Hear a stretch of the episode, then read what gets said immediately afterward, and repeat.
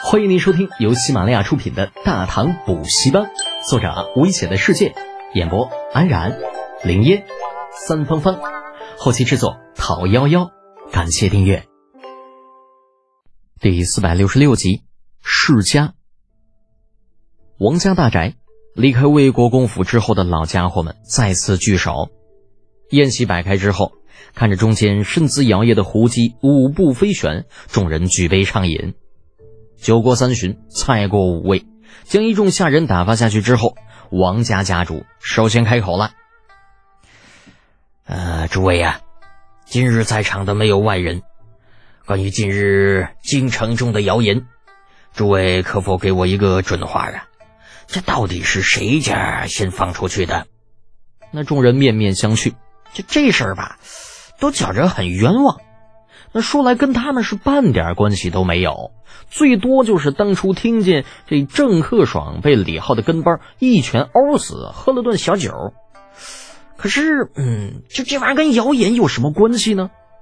若真说有人造谣，那也是他郑家最有可能。迎着其他人的目光，郑家的家主也是觉着很冤枉，沉着脸：“哎呀，诸位都看着我干什么呀？若是不相信。”我以正氏祖先的名义发誓，此事与我郑家绝无半点关系。以老祖宗的名义发誓，这已经是很重的誓言了。在座的都是明白人，有己及人。如果谣言是出自自己家中，那这种毒誓是绝不敢发的，否则老祖宗那棺材板都是压不住的呀。哎呀，好了好了，既然老郑你说谣言不是出自你郑家。那那那便不是出自郑家，我们相信你的为人，何必发誓呢？王家主见气氛有些尴尬，主动打起了圆场。而郑家家主却不理这茬，哼了一声，瞪着眼睛扫过在场的众人。哼 我知道，因为我正是族人的事情，大家都觉得我郑家才是谣言的最大嫌疑人。这话不假，换成我，我也这么想。不过刚刚我也说了。此事与我郑氏一族无关，诸位想要看笑话也好，别有用心也罢，希望将来别被我郑氏查出来，否则，否则什么？郑家家主没说，但是他的意思已经表达的很明白了，那就是谣言必然出自在场的几大家族，原因很简单嘛，鹬蚌相争，渔翁得利，谣言一出，不管郑氏与李家谁斗倒了谁。最后的得利者都是在场的这几家。望着郑老头拂袖而去的背影，王家主若有所思的眯起了双眼。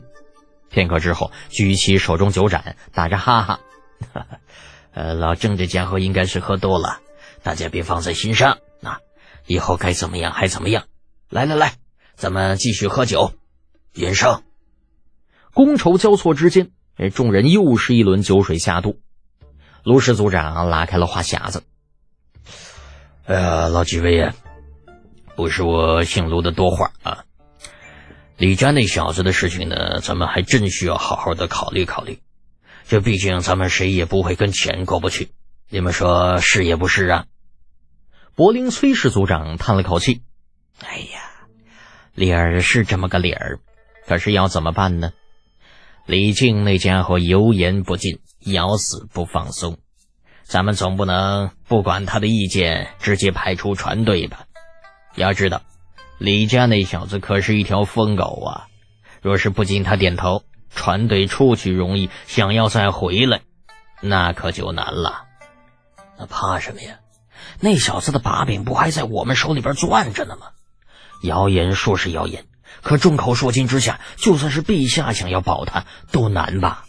哎，不不不，不能在谣言上下功夫。此事本就不是我们做的，我们就没有必要掺和进去。这也不行，那也不行，那你们说怎么办？因为意见不统一，各持己见的众人就说着说着，火气大了起来。如果不是顾忌身份，怕是能演绎出全武行。最后，王家主表示：“我看不下去了。”就敲着桌子：“哎呀，诸位，诸位！”大家安静一下，听我一言。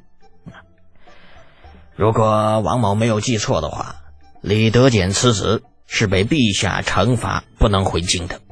而陛下之所以罚他不能回京，目的就是要让他在外面负责解决旱灾一事。那又如何？诸位呀，你们猜猜看，如果此子没有解决旱灾，反而闹得民怨四起，会有什么样的后果呢？陛下会不会很失望？谣言是不是会变成现实呢？这王家主的想法很难说正确与否。站在家族的角度来说，他所做的一切都是正确的。为了家族的强盛，为了家族的延续，手段什么的，就算脏一点，又有谁会在乎呢？至于说对大唐有利、对百姓有利之类，不好意思，就这些都要建立在有一个强大的家族的基础上。国家可以强大，百姓可以富裕。但是这一切都不能够影响到自己的家族，这是所有世家不约而同的想法，也是他们的行事准则。套用一句比较通俗的话说，那就是老子自己还没有活明白的，哪有心思管别人呢？家、国、天下这样的观点，就算是在数百上千年后，都是从未改变过，更何况是放在古代呢？其余几家的家主极为认同的点点头，卢家主更是主动询问道：“王兄高见呢，吾等佩服。只是不知具体应该如何操作呢？这李家小子并不好对付，更何况陛下那边未必就真的已经将他给放弃了。哼，此事说来倒也简单，六个字：以不变应万变。”嗯，还真是六个字。不过啥意思啊？众人眼神迷离，醉眼惺忪，三分真七分假的问道：“呃，王兄啊，能否具体说说？”王家主顿时生出一种高处不胜寒之感。就这玩意儿，满满一屋子青铜，就记几个一个王者。哎呀，带不动啊，带不动，无敌，真的是太寂寞了。诸位呀。我的意思其实很简单，李家那小子这最近又是仓储又是修路，好一顿折腾。这段时间啊，在齐州，我听说此子又要故技重施，搞什么以工代赈，自己出钱替齐州府啊重修官道。哎呀，你们想想，这些事情哪一件不是花费巨万呢？那就算家里有矿，也扛不住这么造吧。李家小子年纪轻轻，没有经验。李靖一心建功立业，名留青史。原本存下的那点家底儿，只怕用不了多久就要花的光溜溜的呀。到了那个时候，如果工程还没有结束，你们想想看，下面有无数灾民嗷嗷待哺，而李家却没有钱购买粮食来填满他们的胃口，会发生什么？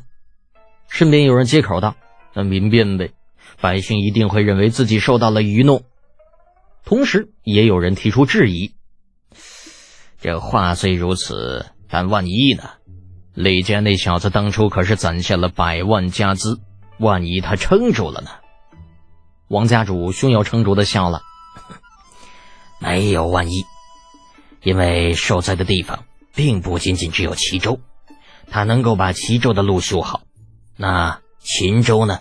荆州呢？”还有宁州、庆州、方州、元州、惠州，这关中那么大，数十州府，没理由他李德俭只负责一个齐州吧？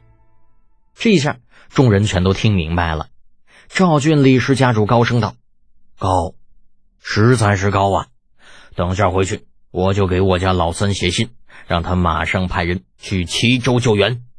嗯，诸位要抓紧时间呐！”时间不等人，万一过了这段时间下雨了，那咱们的计划只怕就要泡汤了。哎呀，不错，是这么个理儿。走走走，咱们聚会今后有的是时间，今天就先散了吧。哎呀，可惜呀，老郑走得早。若是方才没走，或许啊还能再多拉上一些州府。算了算了，人各有志。谈论声中，这五姓七望中的，除去荥阳郑氏，其余各家在建立了攻守同盟之后，一哄而散，回家安排人手去了。本集播讲完毕，安然感谢您的支持。